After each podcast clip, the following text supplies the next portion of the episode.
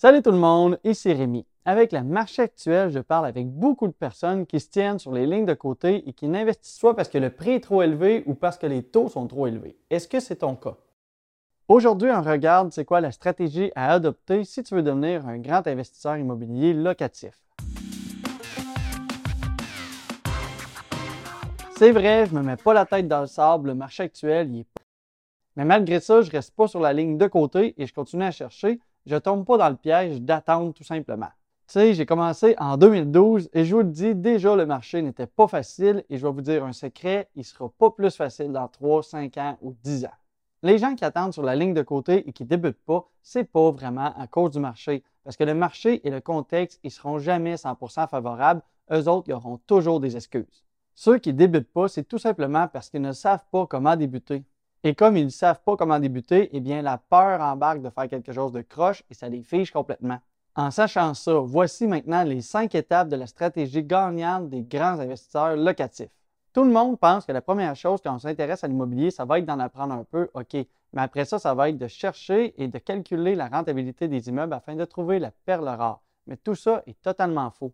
La première étape de la stratégie de ceux qui réussissent, c'est plutôt de se faire un plan d'action qu'est-ce que tu veux dans la vie et qu'est-ce que tu veux en immobilier. Tu veux réussir à vivre de l'immobilier à court terme ou tu veux plutôt préparer ta retraite grâce à l'immobilier?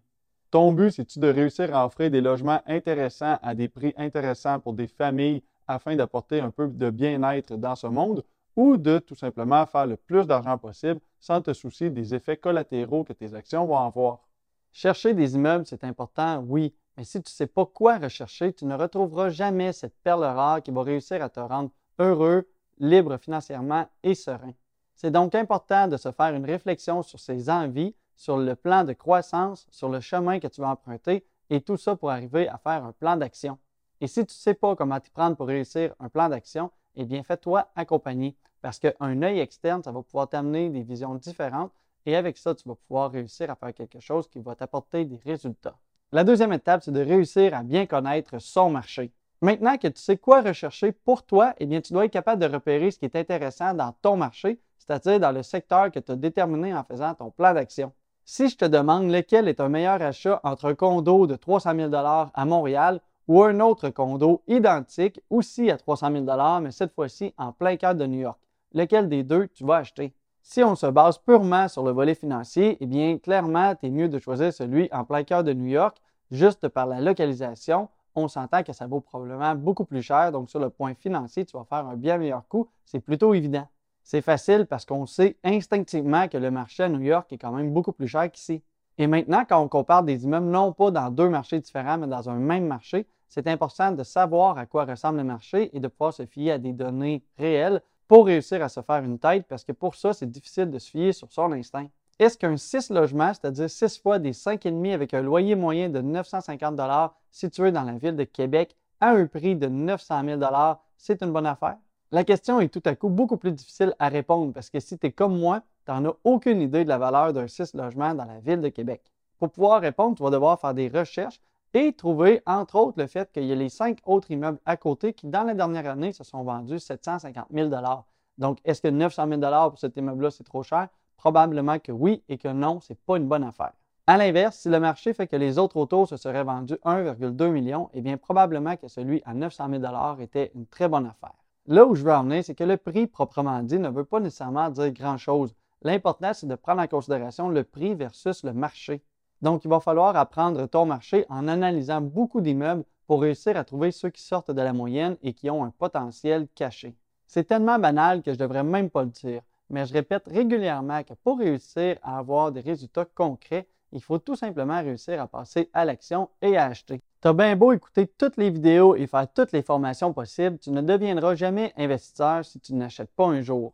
Attention ici, je ne parle pas d'acheter n'importe quoi à n'importe quel prix juste dans le but de devenir investisseur.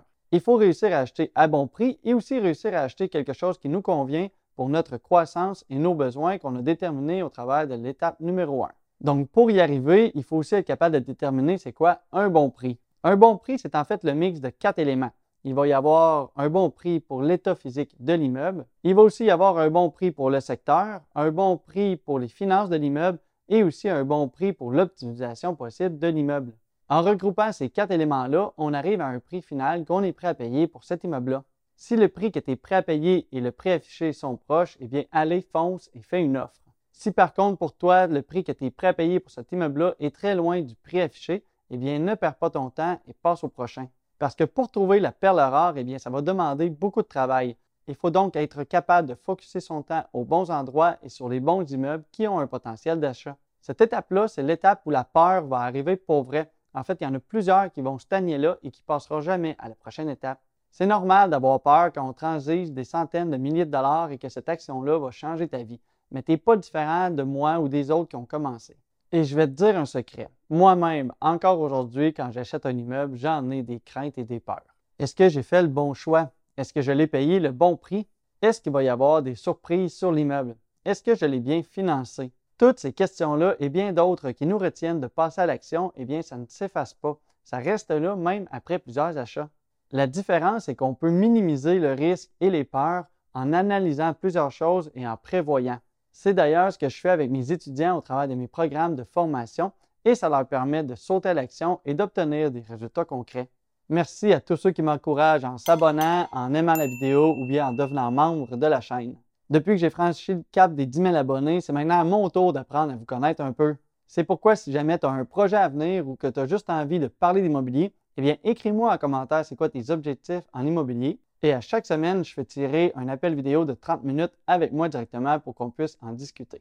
Voilà, merci à vous tous. La chaîne n'existerait pas sans vous qui écoutez. Je vous remercie et c'est reparti. La quatrième étape, c'est tout simplement de réussir à détenir ces immeubles, idéalement sur le long terme. La plupart du monde qui débute en immobilier ne réalise pas que ça va prendre du temps avant qu'on puisse réussir à profiter du profit que les immeubles vont libérer. En immobilier, on ne parle pas de faire de l'argent rapidement. On parle plutôt de créer un patrimoine, un truc solide et concret qui va permettre de t'élever au-dessus de la moyenne financièrement. Mais ce n'est pas du jour au lendemain que ça va arriver et c'est vrai, peu importe le type de marché dans lequel on va être. C'est plutôt avec les années que tu vas réaliser que ton immeuble a pris de la valeur, que ton prêt a diminué, que tu as augmenté tes loyers et que tout à coup, avec le temps, sans trop t'en rendre compte, ta situation financière a grandement changé par rapport au moment où tu en as fait l'achat. Depuis quelques années maintenant, j'ai accompagné des dizaines et des dizaines de personnes dans leur premier achat. Maintenant, la question, c'est est-ce qu'une fois que l'accompagnement se termine avec eux, leur situation financière a vraiment changé? Je vais être franc, non, leur situation financière, quand on termine l'accompagnement, n'a pas réellement changé quand on parle de train de vie et de valeur nette. Ce qui a changé à court terme, c'est plutôt leur relation face à l'argent, c'est plutôt qu'ils ont acheté un actif et que maintenant l'argent travaille pour eux au lieu de eux travailler pour l'argent. Et la vérité, c'est que quand je vais leur reparler dans cinq ans, eh bien là, c'est vrai qu'ils seront à des années-lumière de par rapport au moment où on a commencé l'accompagnement. Donc, ça nous ramène toujours à la phrase qu'en immobilier, il ne faut pas attendre avant d'acheter, mais il faut plutôt acheter et attendre. Il reste une dernière étape si tu veux réussir à faire partie des grands investisseurs immobiliers locatifs de ce monde, et ce sera de diversifier ton portefeuille. À un moment donné, il faudra que tu réussisses à acheter différents types d'immeubles dans différents secteurs pour réussir à pallier soit au marché ou au changement de réglementation. Il y a plein de choix, que ce soit des plex, du multilogement, des terrains, du commercial, du chalet, du court terme. Bref, il y a plein de possibilités. Donc, au fur et à mesure de ton parcours, il va falloir que tu apprennes des choses différentes et que tu changes ton plan d'action pour t'assurer de ne pas mettre tous tes œufs dans le même panier. La diversification du risque est importante dans tout investissement pour s'assurer une pérennité dans le temps. Si tu veux en apprendre plus, tu peux écouter cette vidéo-là. Et je rappelle que le meilleur moyen pour m'aider, c'est de continuer à m'écouter et aussi de partager. Merci de votre écoute. Bon succès. À la prochaine.